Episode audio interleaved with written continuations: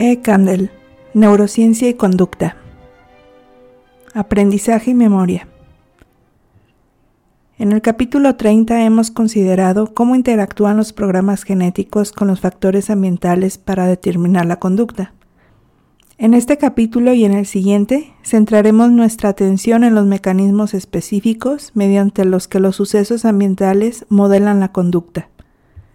Principalmente lo hacen a través del aprendizaje y la memoria. El aprendizaje es el proceso por el cual nosotros y otros animales adquirimos conocimiento sobre el mundo. La memoria es la retención o el almacenamiento de dicho conocimiento. Incluso los animales con un sistema nervioso simple tienen la capacidad de aprender de su ambiente. Pero claramente esta capacidad alcanza su máxima expresión en los seres humanos. La mayoría de los aspectos de la conducta humana implican cierta forma de aprendizaje. Al estudiar el aprendizaje nos interesan varias cuestiones. ¿Cuáles son las principales formas de aprendizaje? ¿Qué tipo de relaciones ambientales se aprenden más fácilmente? ¿Cuáles son las fases de formación de la memoria? Aquí revisamos los principios biológicos básicos del aprendizaje, basados en estudios comportamentales y clínicos con humanos y con animales experimentales. En el próximo capítulo examinaremos los mecanismos celulares de la memoria, conocimiento que nos ha revelado importantes aspectos del aprendizaje.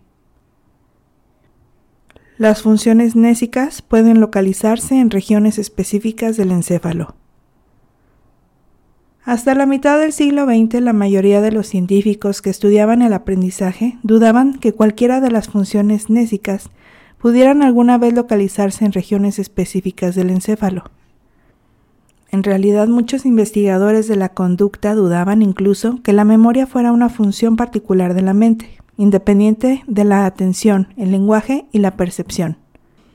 La idea de que el almacenamiento de la información está ampliamente distribuido en todo el encéfalo contrastó marcadamente con la idea que estaba germinando de la localización de otras funciones mentales. Como vimos, ya en 1861, Broca descubrió que el daño circunscrito a la parte posterior del lóbulo frontal en el lado izquierdo del encéfalo, área de Broca, produce un déficit específico del lenguaje, Después de esta localización del lenguaje, no pasó mucho tiempo antes de que los neurocientíficos se dedicaran al problema de si la memoria también puede localizarse. ¿Es la memoria es una capacidad mental particular o es solo una capacidad auxiliar de otros procesos mentales? ¿Es la memoria una función de sistemas específicos del encéfalo? Si es así, ¿Se localizan todos los procesos nésicos en un sistema o en varios? Pasó casi un siglo antes de que pudieran contestarse estas preguntas. Durante gran parte de este periodo, la opinión general defendía que la memoria es una propiedad general del córtex cerebral en su totalidad. De hecho, los investigadores actuales han demostrado que la memoria implica a muchas regiones del encéfalo, no obstante, hay diferentes tipos de memoria y ciertas regiones del encéfalo son mucho más importantes que otras para determinados tipos de esta. Además, los diferentes tipos de memoria se almacenan en diferentes sistemas neurales. El primero en obtener una prueba de que en el encéfalo humano los procesos de memoria están localizados fue Wilder Penfield, un neurocirujano del Instituto Neurológico de Montreal. Penfield había sido discípulo de Charles Sherrington, el neurofisiológico pionero. A comienzos del siglo, Sherrington había trazado un mapa de la representación motora en el córtex cerebral de monos anestesiados, examinando sistemáticamente el córtex con electrodos y registrando la actividad de nervios motores. En 1940, Penfield empezó a utilizar métodos de estimulación eléctrica similares para trazar mapas de las funciones motoras, sensoriales y de lenguaje en el córtex del paciente sometidos a neurocirugía para tratar una epilepsia focal. Puesto que el encéfalo en sí no tiene receptores de dolor, la cirugía cerebral es indolora y puede efectuarse bajo anestesia local en pacientes completamente despiertos. Así pues, estos pacientes pueden describir lo que experimentan cuando se aplican estímulos eléctricos a diferentes áreas corticales. Al enterarse de estos experimentos, Sherrington, quien siempre había trabajado con monos y gatos, dijo a Pinefield, Debe ser muy divertido plantearle una pregunta a la preparación experimental y que ésta la conteste. Penfield exploró la superficie cortical de más de un millón de pacientes. Ocasionalmente encontró que la estimulación eléctrica producía lo que él llamó una respuesta de experiencia, o un recuerdo instantáneo, en la que los pacientes describían reminiscencias coherentes de una experiencia muy anterior. Estas respuestas similares a recuerdos solo se obtuvieron en los lóbulos temporales, nunca en otro lugar. Sin embargo, dichas respuestas fueron escasas incluso en los lóbulos temporales, dándose solo en el 8% de los ensayos de estimulación. La memoria no es un fenómeno unitario y puede clasificarse en implícita o explícita, según cómo se almacene y se recuerde la información. Los estudios de Penfield no fueron totalmente concluyentes. Todos los pacientes que estudió Penfield tenían focos epilépticos en el lóbulo temporal y los lugares donde se producían respuestas de experiencia eran aquellos próximos a estos focos. Así pues, las respuestas de experiencia podrían haber sido el resultado de una actividad paroxística localizada. Al principio de los años 50 se llegó a entender mejor la función que desempeñan los lóbulos temporales en la memoria, gracias a los estudios de Brenda Milner, una de las colaboradoras de Penfield, sobre los efectos de la ablación bilateral con fines terapéuticos del hipocampo y las regiones adyacentes del lóbulo temporal en unos cuantos pacientes con epilepsia temporal. El primer y el mejor caso estudiado de los efectos en la memoria de la ablación de parte de los lóbulos temporales fue el de un operario de una cadena de montaje de 27 años de edad, que sufría crisis incurables desde hacía más de 10 años. El paciente conocido como HM no podía trabajar ni llevar una vida normal. Las crisis se redujeron en gran medida después de la ablación de la parte media de los lóbulos temporales en ambos lados del encéfalo. Inmediatamente después de la intervención, HM sufrió un devastador déficit de memoria. Perdió la capacidad de formar nuevas memorias a largo plazo. Sin embargo, conservaba recuerdos de los acontecimientos de su vida que precedían a la intervención. Recordaba su nombre, conservaba un uso totalmente correcto del lenguaje y mantenía un vocabulario de amplitud normal y un CT dentro del rango normal superior. Recordaba los acontecimientos que precedían a su intervención, como por ejemplo el empleo que tenía, y recordaba vívidamente los acontecimientos de su infancia. Por otra parte, la memoria a corto plazo de HM estaba del todo intacta, lo que le faltaba, y le faltaba intensamente a HM, era la capacidad de transferir la mayoría de los tipos de aprendizaje de la memoria a corto plazo, que dura segundos o minutos, a la memoria a largo plazo, que dura días o más tiempo. Cuando aprendía una nueva tarea, fallaba en retener la información más de unos minutos. Al pedirle que recordara el número 584, Pudo repetirlo inmediatamente después durante varios minutos. Sin embargo, olvidó el número cuando se distrajo momentáneamente. Como resultado de su dificultad en transferir información de la memoria a corto plazo a la de largo plazo, HM no reconocía a las personas que acababa de conocer al encontrárselas, incluso cuando las veía una y otra vez. También tenía graves dificultades con la orientación espacial. Al trasladarse a una nueva casa, le llevó casi un año aprender el camino para ir a ella. Este déficit se ha descrito como olvidar los incidentes de la vida diaria tan pronto como ocurren. HM no es el único. Todos los pacientes con lesiones bilaterales amplias del lóbulo temporal presentan déficits de memoria similares. Milner pensaba inicialmente que el déficit de memoria tras lesiones bilaterales del lóbulo temporal afecta por igual a todas las formas de aprendizaje de memoria a largo plazo, pero se mostró que esto no es así.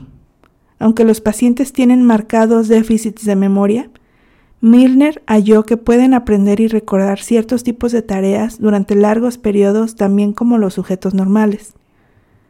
Esta capacidad residual de memoria se puso de manifiesto por primera vez cuando se descubrió que el paciente HM podía aprender normalmente nuevas habilidades motoras.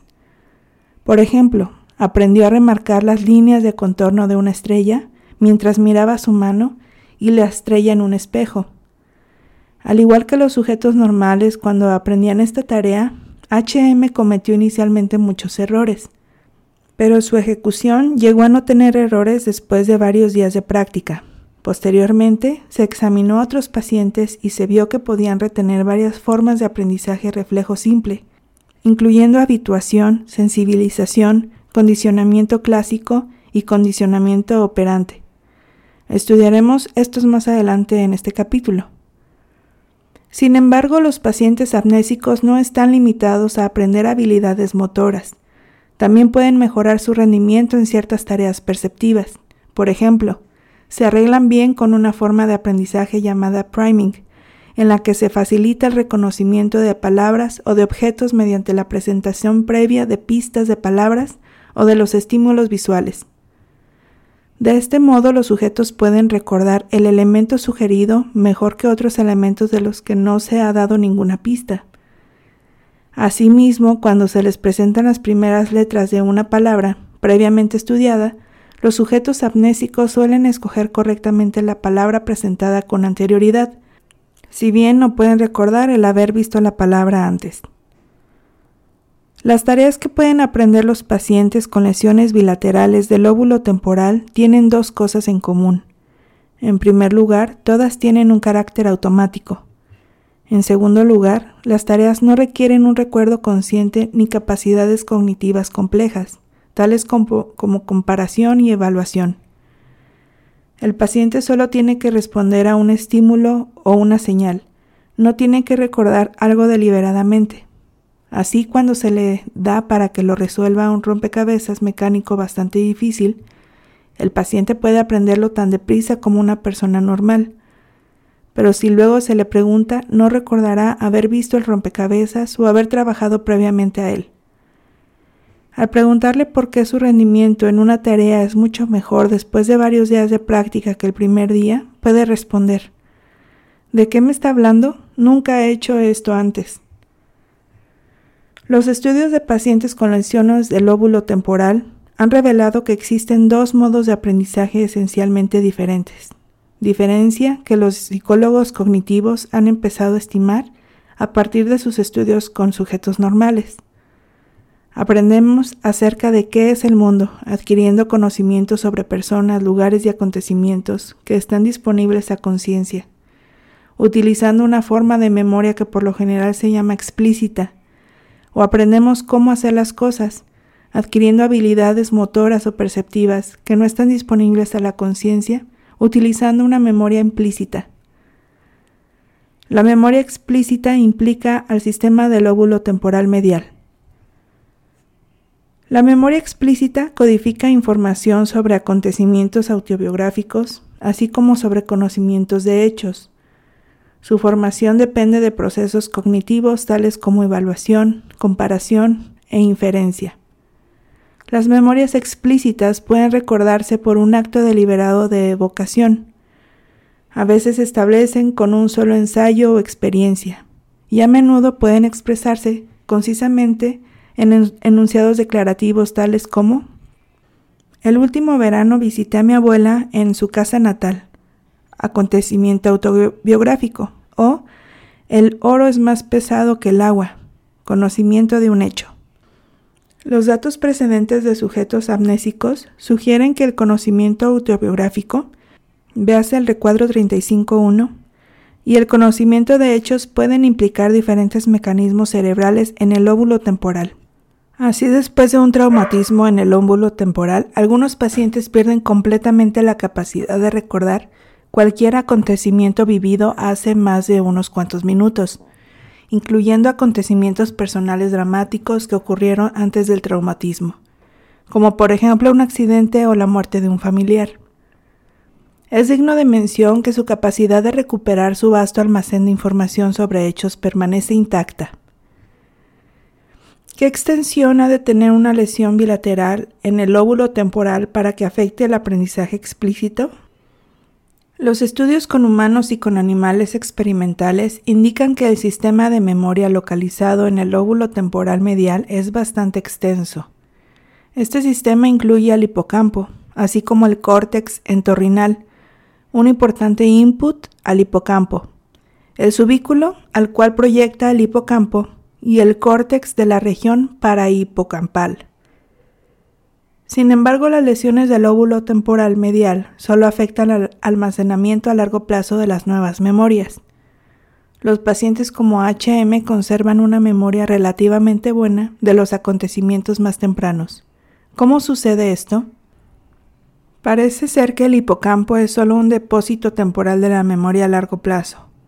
En última instancia transfiere la información aprendida a otras áreas, supuestamente al córtex cerebral, para su almacenamiento duradero. Véase la figura 35.6.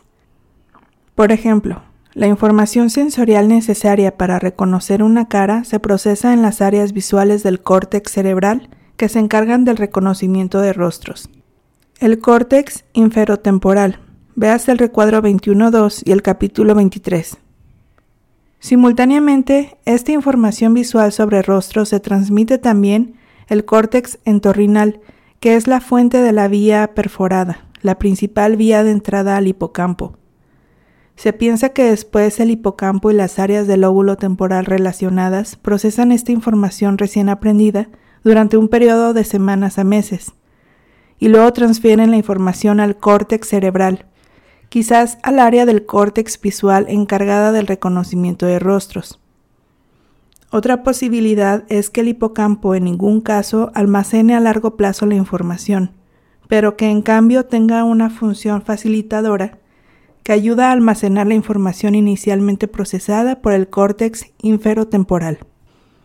Así pues, el hipocampo bien puede ser una estación intermedia para la memoria a largo plazo, o bien un sistema de facilitación que es esencial para el almacenamiento de los recuerdos en otra parte del encéfalo. La memoria implícita no requiere un recuerdo deliberado e implica a varias vías perceptivas y reflejas. La memoria implícita es de carácter automático o reflejo, y su formación y evocación no dependen por completo de la conciencia o de los procesos cognitivos. Este tipo de memoria se acumula lentamente mediante la repetición a largo de muchos ensayos, se manifiesta básicamente por un aumento del rendimiento y normalmente no puede expresarse en palabras. Ejemplos de memoria implícita son las habilidades perceptivas y motoras así como el aprendizaje de ciertos tipos de procedimientos y reglas, tales como los de la gramática. El aprendizaje verbal que depende significativamente de la repetición, como por ejemplo aprender de memoria la conjugación de verbos de una lengua extranjera, tiene las características de un aprendizaje implícito. Tal aprendizaje puede evocarse automáticamente sin un esfuerzo deliberado. Se piensa que la memoria implícita de una tarea determinada se asocia estrechamente con la actividad de determinados sistemas sensoriales y motores implicados en el aprendizaje de la tarea, y que se retienen por mecanismos de almacenamiento intrínsecos de cada uno de estos sistemas. Como resultado, la memoria implícita puede estudiarse en diversos sistemas reflejos, tanto en vertebrados como en invertebrados. Por supuesto, incluso los invertebrados con un sistema nervioso simple pueden realizar un aprendizaje reflejo. Por tanto, a continuación pasamos a considerar las formas generales de aprendizaje implícito que se han observado en diversas especies. El aprendizaje implícito puede ser de tipo no asociativo o asociativo. Los psicólogos suelen estudiar las formas implícitas de aprendizaje sometiendo a los animales a una experiencia sensorial controlada, Veas el recuadro 35.2. De tales estudios han surgido dos procedimientos o paradigmas básicos, y estos han puesto de manifiesto que existen dos clases principales de aprendizaje implícito, no asociativo y asociativo. El aprendizaje no asociativo se produce cuando se expone al animal una vez o repetidas veces a un solo tipo de estímulo. Hay dos tipos de aprendizaje no asociativo que son muy frecuentes en la vida diaria, la habituación y la sensibilización. La habituación es un descenso de la respuesta a un estímulo moderado, repetitivo. Por ejemplo, la mayoría de la gente se sobresalta con los primeros fuegos artificiales de la fiesta del 4 de julio, pero a medida que avanza el día se van acostumbrando progresivamente al ruido. La sensibilización o pseudocondicionamiento es un fortalecimiento de la respuesta a una amplia variedad de estímulos que sigue a un estímulo intenso o nocivo. Por ejemplo, un animal sensibilizado responde más fuertemente a un estímulo táctil suave después de que ha recibido un pellizco doloroso. Además, un estímulo sensibilizador puede anular los efectos de la habituación. Por ejemplo, después de que la respuesta de sobresalto ante un ruido ha disminuido por habituación, la respuesta puede restablecerse dando un fuerte pinchazo. Este proceso se llama deshabituación. La sensibilización y la deshabituación no dependen del momento exacto en que se da el estímulo intenso respecto al estímulo más débil, no se necesita una asociación entre los dos estímulos. No todos los ejemplos de aprendizaje no asociativo son tan sencillos como la habituación y la sensibilización. Muchos tipos de aprendizaje más complejo tienen un componente de asociación que no es obvio, aunque pueden existir formas ocultas de aprendizaje. Estos tipos de aprendizaje incluyen al aprendizaje por imitación, uno de los principales factores de la adquisición del lenguaje. Se han distinguido muchos tipos de aprendizaje asociativo a partir de los procedimientos experimentales utilizados para establecer las bases del aprendizaje. Dos paradigmas experimentales se han estudiado ampliamente. El condicionamiento clásico implica el aprendizaje de una relación entre dos estímulos, mientras que el condicionamiento operante implica el aprendizaje de una relación entre un estímulo y la conducta de un organismo. Pese a lo que mucho se ha difundido el uso de estos modelos en investigación, no todos los aprendizajes asociativos se ajustan bien a este paradigma. El condicionamiento clásico fue aplicado al estudio del aprendizaje a comienzos del siglo por el fisiólogo soviético Ivan Pavlov. Desde Aristóteles se creía que el aprendizaje se logra mediante la asociación de ideas, concepto que desarrollaron sistemáticamente John Locke y los filósofos empiristas británicos, importantes precursores de la psicología contemporánea. Pavlov advirtió que el aprendizaje consiste frecuentemente en llegar a responder a un estímulo que en un principio no es eficaz para provocar una respuesta. Su brillante intuición fue formular una hipótesis verificable del aprendizaje por asociación, cambiando la apariencia, la distribución temporal, timing o la cantidad de los estímulos en una serie de experimentos estrictamente controlados y observando los cambios en ciertos reflejos simples. Pavlov estableció un procedimiento con el que se pueden hacer deducciones razonables sobre la relación entre los cambios en la conducta, aprendizaje y el ambiente. Los trabajos de Pavlov dieron un giro importante al estudio del aprendizaje, del énfasis en la introspección al análisis objetivo del estímulo y la respuesta. Según Pavlov, lo que los animales y los humanos aprenden cuando asocian ideas puede examinarse en su forma más elemental estudiando la asociación de estímulos. Lo esencial del acondicionamiento clásico es el emparejamiento de dos estímulos. El estímulo condicionado, como por ejemplo una luz o un sonido, se elige porque produce bien una respuesta no manifiesta o bien una respuesta débil por lo general no relacionada con la respuesta que finalmente será aprendida. El estímulo y condicionado puede ser alimento o una descarga eléctrica en una pata del animal. Se elige porque normalmente produce una respuesta manifiesta, fuerte y consistente. la respuesta incondicionada, tal como la silevación o retirada de la pata. Las respuestas incondicionadas son innatas, se dan sin aprendizaje. Cuando un estímulo condicionado se sigue de un estímulo incondicionado, el estímulo condicionado comienza a provocar una nueva o diferente respuesta, llamada respuesta condicionada. Algunas veces la respuesta condicionada se parece a la respuesta incondicionada, pero también las dos pueden ser diferentes.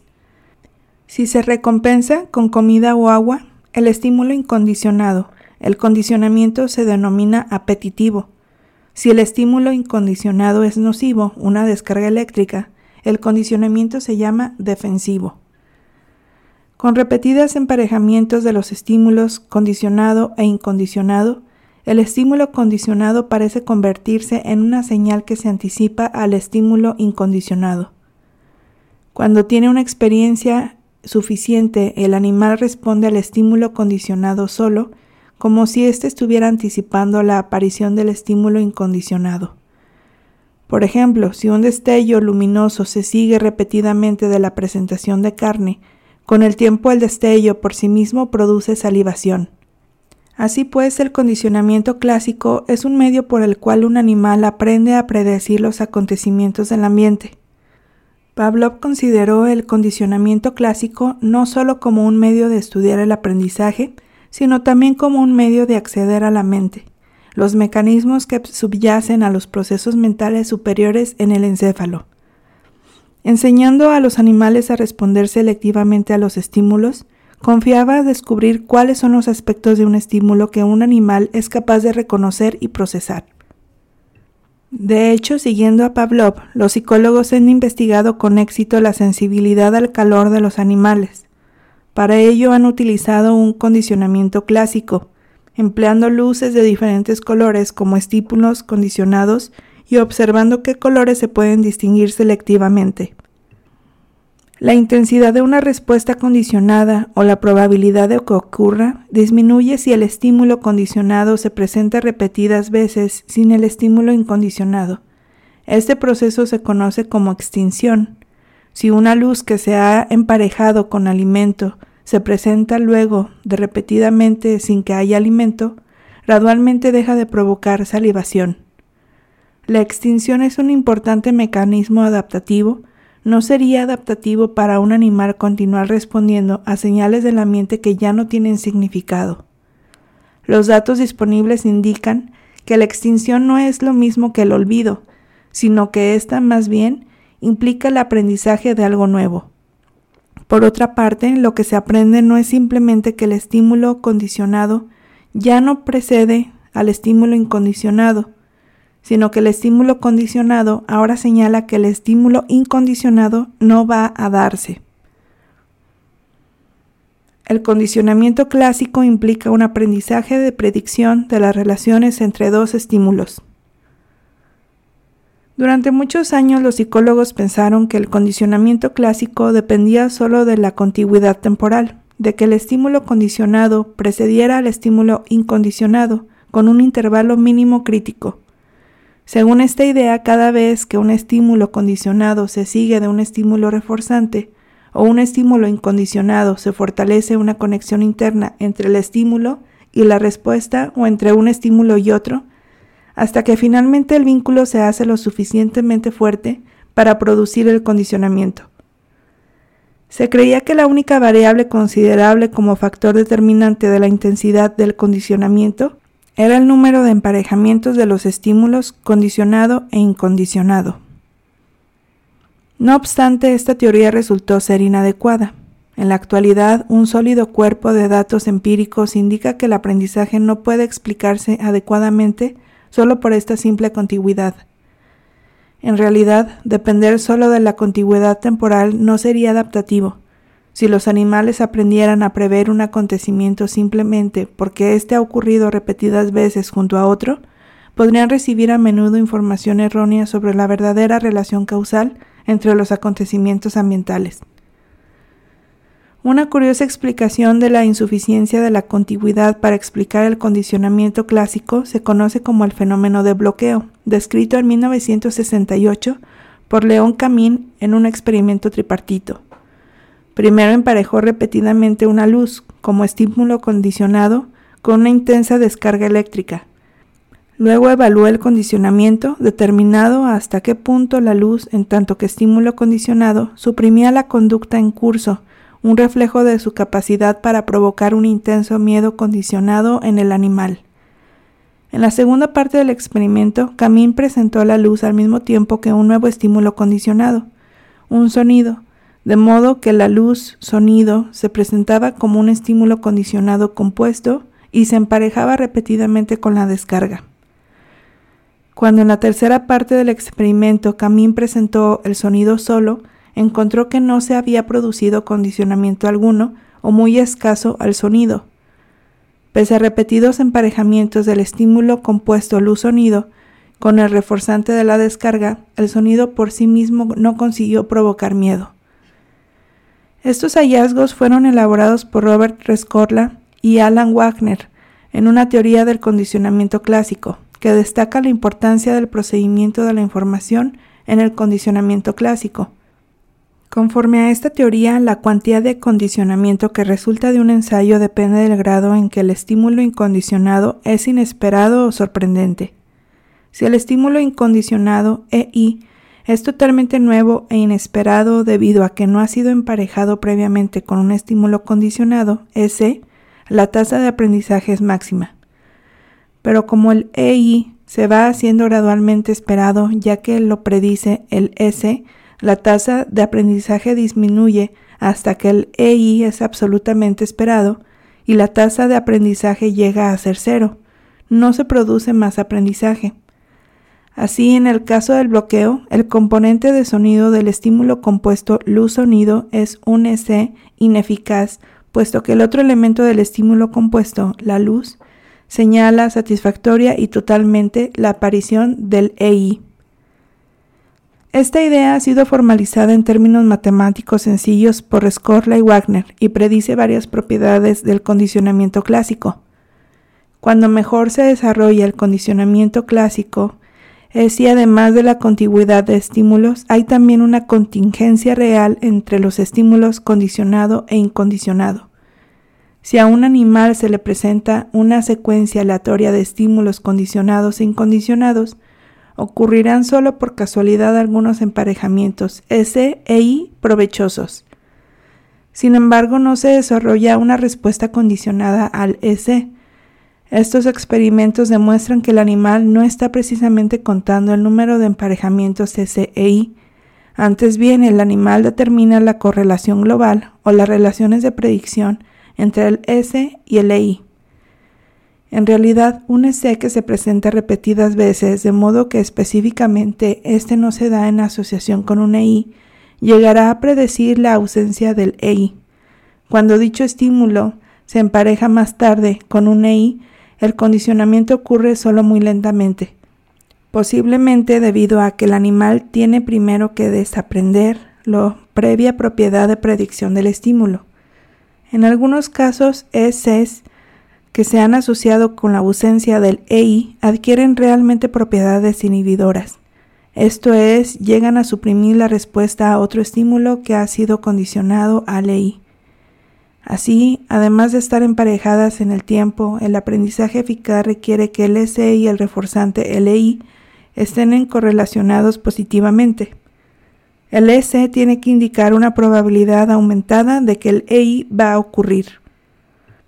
Estas consideraciones sugieren por qué los animales y los humanos adquieren tan rápidamente el condicionamiento clásico.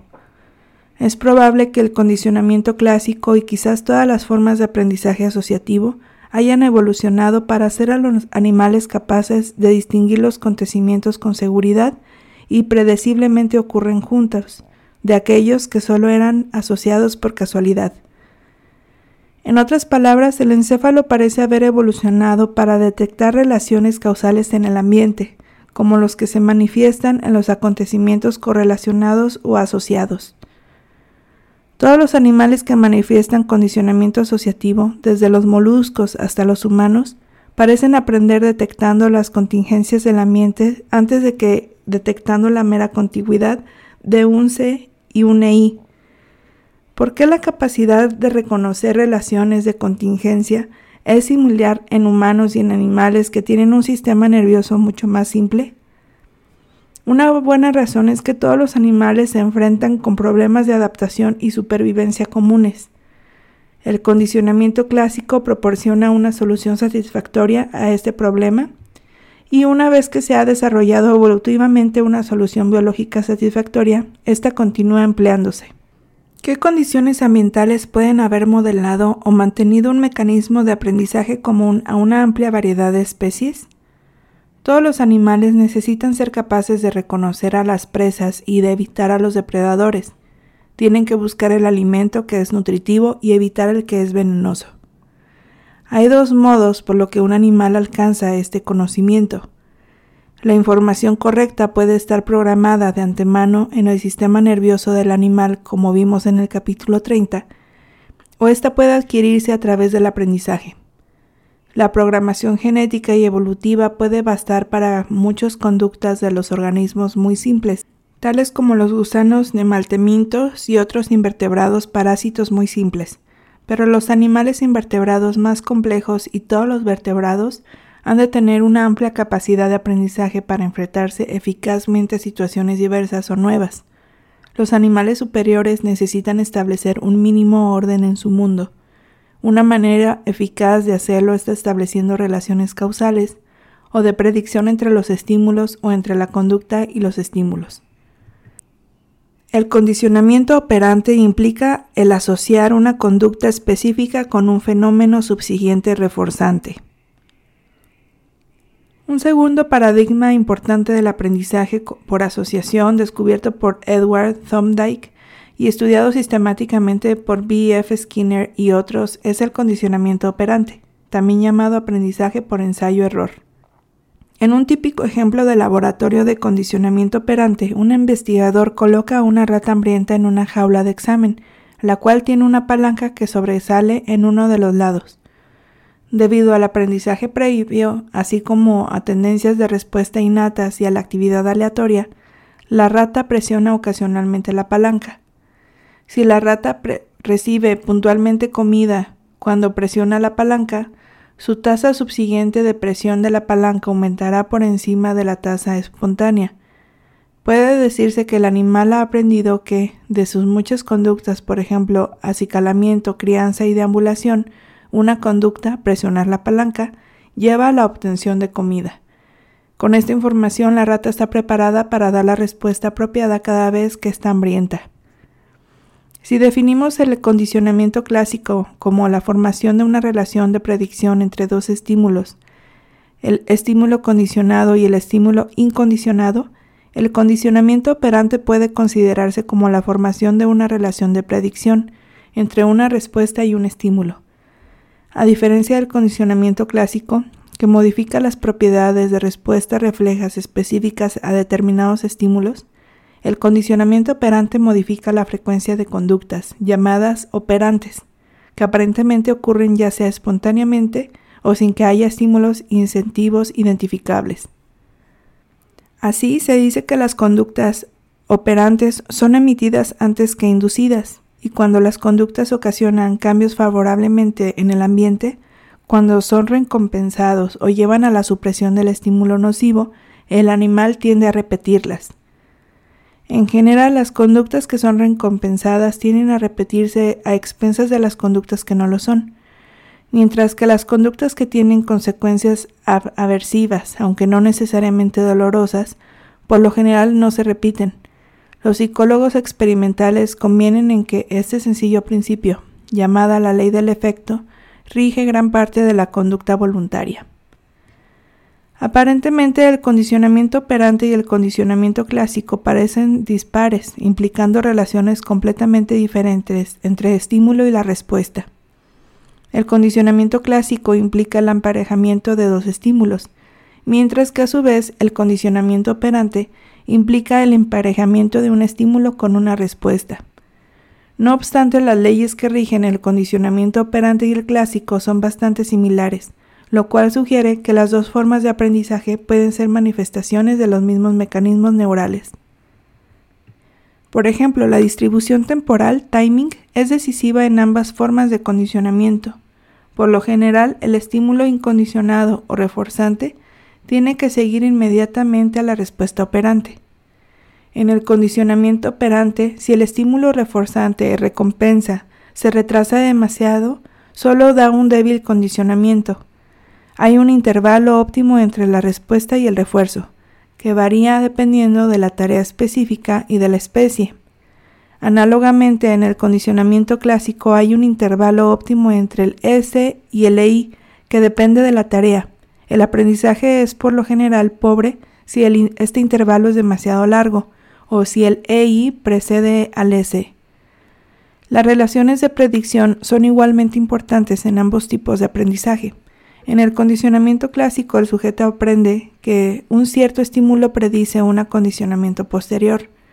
En el condicionamiento operante, el animal aprende a predecir las consecuencias de su propia conducta. El condicionamiento de aversión al alimento ilustra cómo limitaciones biológicas influyen en la eficacia de los refuerzos. Durante muchos años se pensó que el condicionamiento clásico podía ocurrir simplemente asociando dos estímulos cualquiera escogidos arbitrariamente o en el caso de condicionamiento operante, cualquiera respuesta con cualquier refuerzo. Sin embargo, estudios más recientes han demostrado que existen importantes limitaciones biológicas evolutivas del aprendizaje.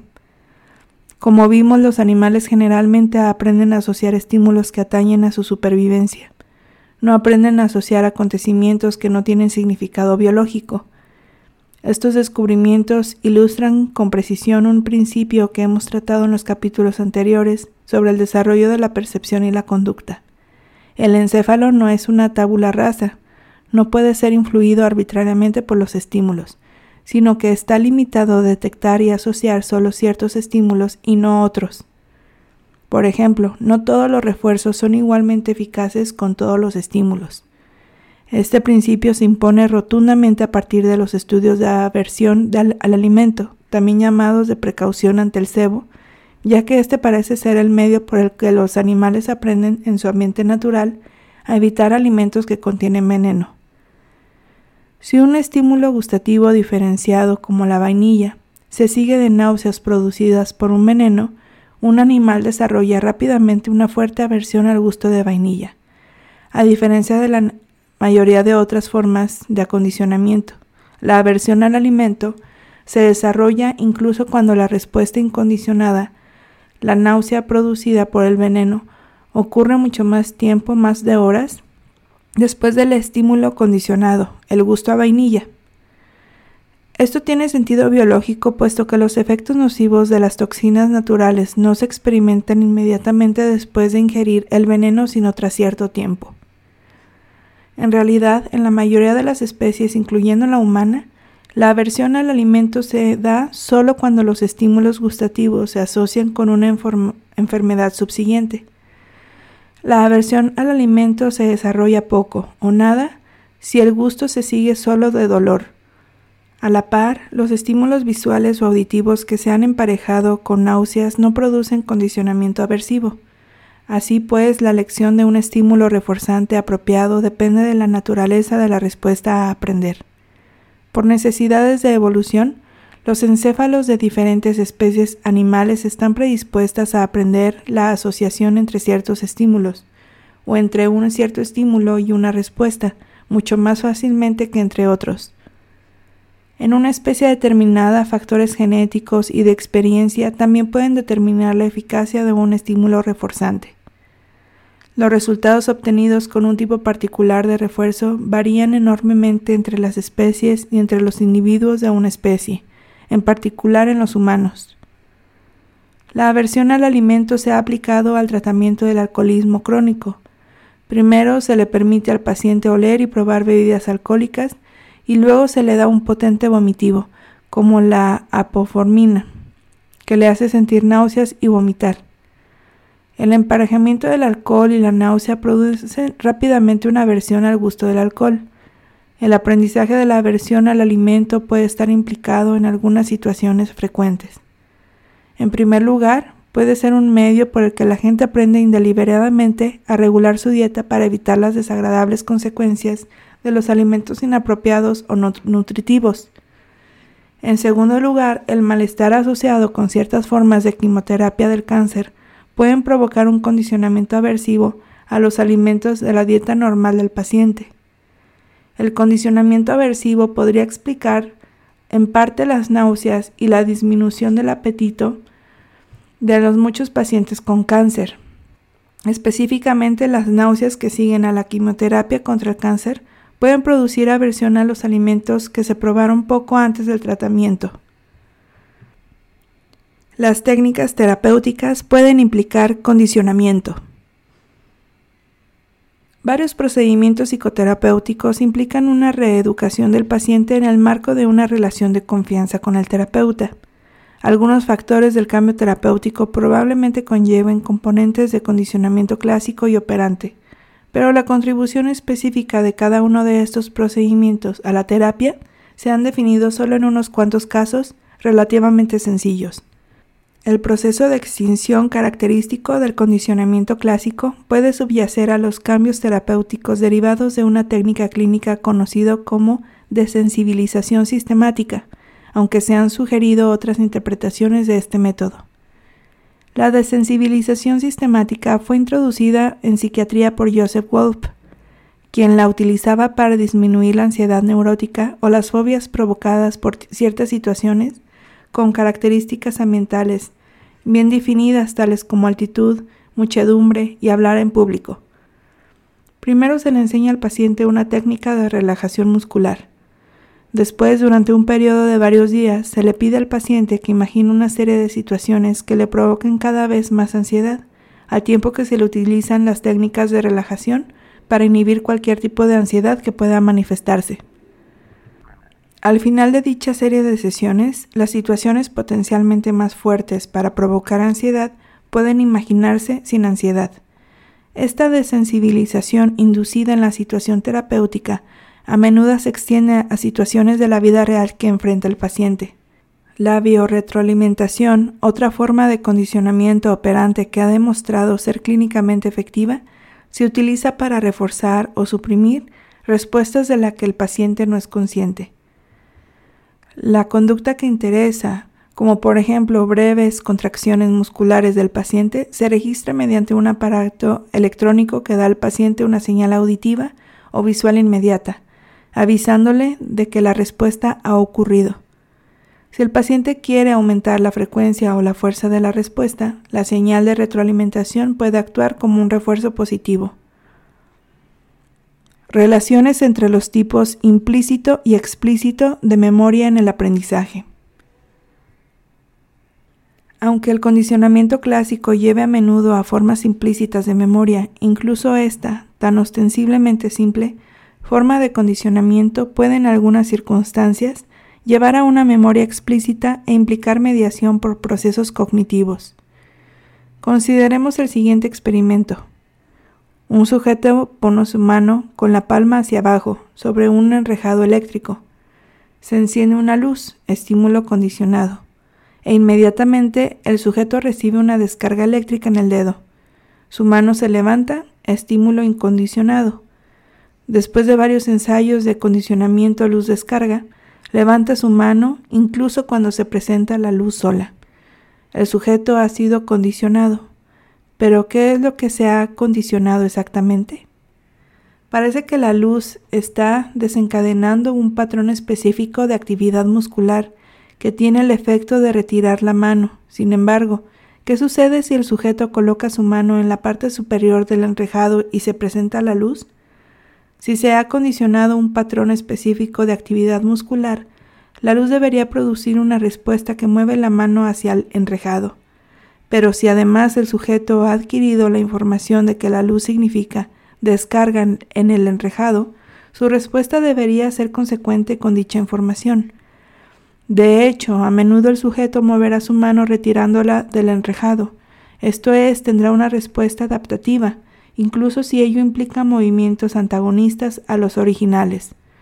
Por tanto, el sujeto no aprendió simplemente una respuesta estereotipada a un estímulo, sino que más bien adquirió información que el encéfalo puede utilizar para elaborar una respuesta apropiada en una situación nueva.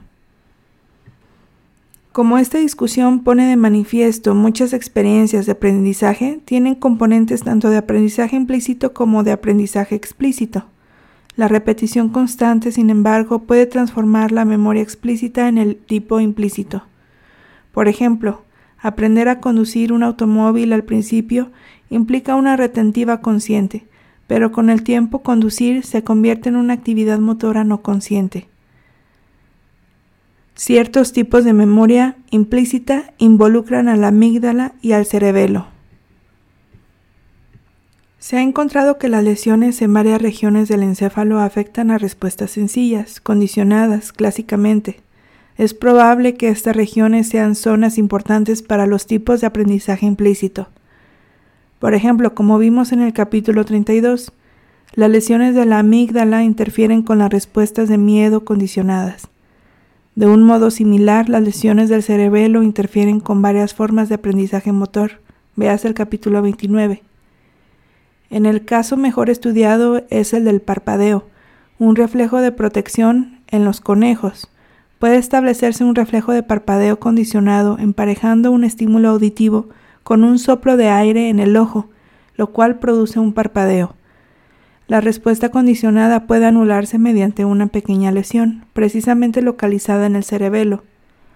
Después de esta lesión, el estímulo auditivo condicionado ya no puede producir un parpadeo, aunque el estímulo incondicionado, soplo de aire, todavía lo evoca.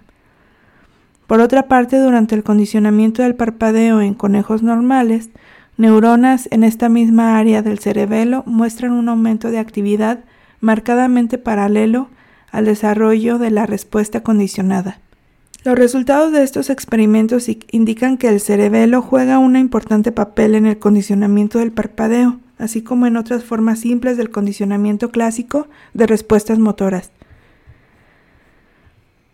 Los cambios naturales que median el aprendizaje se localizan en el mismo cerebelo o se localizan en otra parte, jugando al cerebelo un papel decisivo en la ejecución de la respuesta, pero no en el aprendizaje. El grueso de los datos actuales sugiere que los cambios naturales ocurren efectivamente en el cerebelo, tal vez tanto en el córtex cerebeloso como en los núcleos cerebelosos profundos. Las bases neurales de la memoria pueden resumirse en dos principios generales. La memoria tiene fases. Se sabe desde hace tiempo que una persona inconsciente por un traumatismo puede tener una pérdida de memoria selectiva de los acontecimientos que ocurrieron antes del accidente, amnesia retrógrada, así como de los acontecimientos que ocurren después de recuperar la conciencia, amnesia anterógrada. Estos fenómenos se han documentado exhaustivamente en estudios de animales, utilizando factores traumáticos tales como un shock electroconvulsivo, un traumatismo físico cerebral y fármacos que deprimen la actividad neuronal o inhiben la síntesis de proteínas en el encéfalo. También los estudios clínicos aportan pruebas de que el trauma cerebral puede producir en particular una amnesia retrograda profunda de los acontecimientos que se vivieron, unas cuantas horas o a lo sumo días antes del trauma. Así pues, las memorias recientemente adquiridas se alteran enseguida, mientras que las memorias más antiguas permanecen bastante inalteradas. La extensión de la amnesia retrógrada varía desde varios segundos hasta varios años, dependiendo de la naturaleza y la intensidad del aprendizaje, de la especie animal y del tipo y la gravedad del acontecimiento traumático. Los estudios de retención y alteración de la memoria han apoyado un modelo usado frecuentemente de almacenamiento de la memoria en fases. Véase la figura 35.7. La entrada de información al encéfalo se procesa en un almacén de memoria a corto plazo. Este tiene una capacidad muy limitada, poco más de una decena de elementos, y si no hay repetición, dura solo un periodo de minutos. La información es transformada posteriormente mediante algún tipo de proceso en un almacén a largo plazo, más permanente. Algunos investigadores prefieren dividir la memoria a largo plazo en una forma intermedia, que es relativamente susceptible de alteración y una forma auterítica a largo plazo que es relativamente resistente. Un sistema de búsqueda y recuperación busca en el almacén de memoria y permite que se pueda disponer de la información para tareas específicas. Conforme a este modelo, la retención de la memoria puede alterarse debido a la destrucción de los contenidos de un almacén de memoria. Otra alternativa es que las memorias se puedan alterar cuando se interrumpe el mecanismo de búsqueda y recuperación. Esta última conclusión está apoyada por la observación de que los traumatismos algunas veces alteran solo temporalmente la memoria. Se recupera gradualmente una considerable memoria de los acontecimientos pasados. Si la memoria almacenada se hubiera destruido completamente, obviamente no podría recuperarse. Los estudios de pacientes bajo tratamiento electroconvulsivo de la depresión han confirmado y ampliado los hallazgos de los experimentos hechos con animales. Se examinó a los pacientes utilizando una prueba de memoria que puede cuantificar con fiabilidad el grado de memoria de acontecimientos relativamente recientes, sucedidos hace uno o dos años, de acontecimientos lejanos, sucedido hace tres, nueve años, y de acontecimientos muy lejanos, sucedido hace 9, 16 años. Se les pidió a los pacientes identificar mediante recuerdo voluntario los nombres de programas de televisión emitidos durante un solo año entre 1957 y 1972. Los pacientes fueron examinados antes de la terapia electroconvulsiva y de nuevo poco después, con un conjunto diferente de programas de televisión. Tanto antes como después de la terapia electroconvulsiva, TEC, el recuerdo de los programas fue más correcto para los años más recientes. Sin embargo, después de la TEC, los pacientes presentaron una pérdida significativa, aunque transitoria, de memoria de los programas más recientes, mientras que su recuerdo de los programas más antiguos seguía siendo esencialmente igual que antes de la TE. Véase la figura 35.8. Una interpretación de estos datos es que la recuperación de las memorias recientes se altera fácilmente hasta que las memorias se transforman en una forma de memoria a largo plazo. Una vez transformadas, son relativamente estables. No obstante, con el tiempo disminuyen gradualmente tanto la información almacenada como la capacidad de recuperarla, incluso sin que haya un traumatismo externo. Así pues, según indican su susceptibilidad de ser alterado, el proceso de memoria experimenta un cambio continuo con el tiempo. Varios experimentos que han estudiado los efectos de los fármacos sobre el aprendizaje apoyan la idea de que la memoria es dependiente del tiempo y está sujeta a modificaciones cuando la memoria se está formando. Por ejemplo, dosis subconvulsivas de fármacos excitantes, tales como la estricnina, pueden mejorar la retención del aprendizaje de animales, incluso si el fármaco se administra después de los ensayos de entrenamiento. Si el fármaco se le da al animal poco después del entrenamiento, la retención del aprendizaje al día siguiente es mayor. El fármaco no tiene efecto, sin embargo, cuando se dan varias horas después del entrenamiento. A la inversa, los inhibidores de la síntesis de proteínas bloquean selectivamente la memoria a largo plazo pero no la memoria a corto plazo, cuando se administran durante el entrenamiento.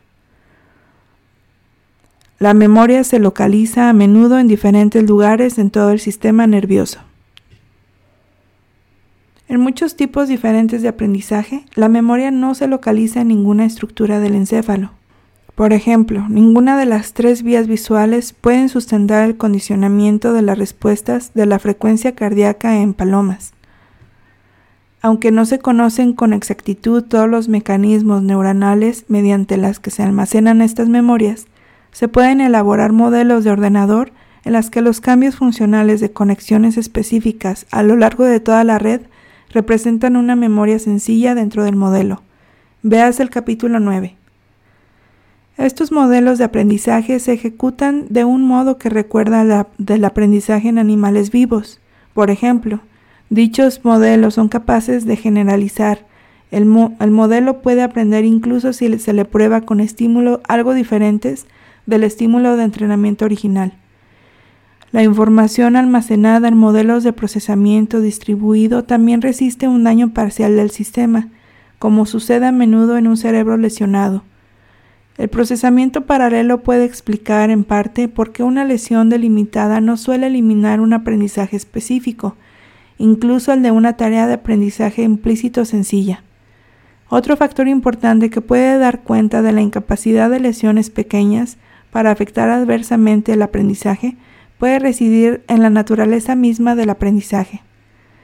Aunque como veremos en el próximo capítulo, parece ser que los cambios sinápticos que subyacen al aprendizaje ocurren preferentemente en cierto tipo de neuronas, el carácter complejo de muchas tareas de aprendizaje hace probable que estas neuronas estén distribuidas a lo largo de la vía refleja. Por lo tanto, puede que incluso después de una lesión permanezcan algunos elementos de la información almacenada, es decir, algunos de los cambios sinápticos. Por añadidura, el encéfalo tiene la capacidad de recuperar incluso la limitada reserva de información que queda y reconstruir una reproducción relativamente buena del original. No obstante, como expusimos previamente, no todas las regiones del encéfalo participan por igual en el proceso de almacenamiento y recuperación de las memorias. El hipocampo y el cerebelo desempeñan un papel esencial en las memorias explícita e implícita respectivamente. Queda por demostrar hasta qué punto dichas estructuras almacenan la representación física de las memorias y hasta qué punto son necesarias para que pueda darse el almacenamiento o el desciframiento de las memorias almacenadas en otras partes del encéfalo. Resumen. Los estudios sobre la memoria han demostrado que hay diferentes tipos de procesos nésicos. La memoria explícita incluye aprendizaje sobre personas, lugares y acontecimientos que pueden relatarse verbalmente, aprendizaje que requiere conocimiento consciente. La memoria implícita incluye formas de aprendizaje perceptivo y motor que no requiere conocimiento consciente. A partir de la amplia literatura sobre la neurobiología de la memoria, hay tres propiedades que parecen particularmente importantes. 1. La memoria tiene fases. 2. La memoria a largo plazo está representada en múltiples regiones en todo el sistema nervioso. Y tres, la memoria implícita y la explícita pueden implicar a diferentes circuitos neuronales. El almacenamiento de la memoria explícita requiere al sistema del lóbulo temporal. Las memorias implícitas involucran al cerebelo, a la amígdala y a las formas sencillas de aprendizaje, a los sistemas sensoriales y motores específicos activados por la tarea. Una de las principales tareas que afronta la neurobiología del aprendizaje es determinar cómo se relacionan las alteraciones del encéfalo con los cambios comportamentales. Otra tarea es determinar los mecanismos subyacentes a los cambios sinápticos asociados con la memoria. Con esta finalidad se están realizando investigaciones con una serie de preparaciones animales simplificadas de vertebrados y de invertebrados. Algunos de estos estudios se revisan en el capítulo 36. Espero te haya gustado esta lectura y sobre todo servido. Te invito a que te suscribas a este canal.